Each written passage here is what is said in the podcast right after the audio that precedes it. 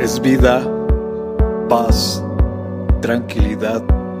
Les habla Hugo Fortes y esto es Palabra con Poder.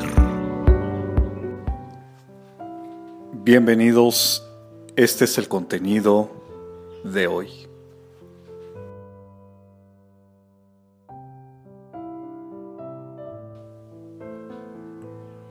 Él da esfuerzo alcanzado y multiplica las fuerzas al que no tiene ningunas.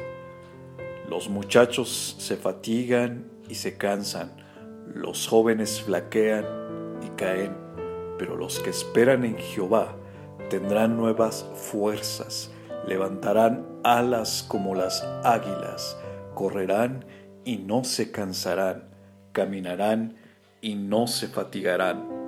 Isaías capítulo 40 versos del 29 al 31. Comparte, será chévere.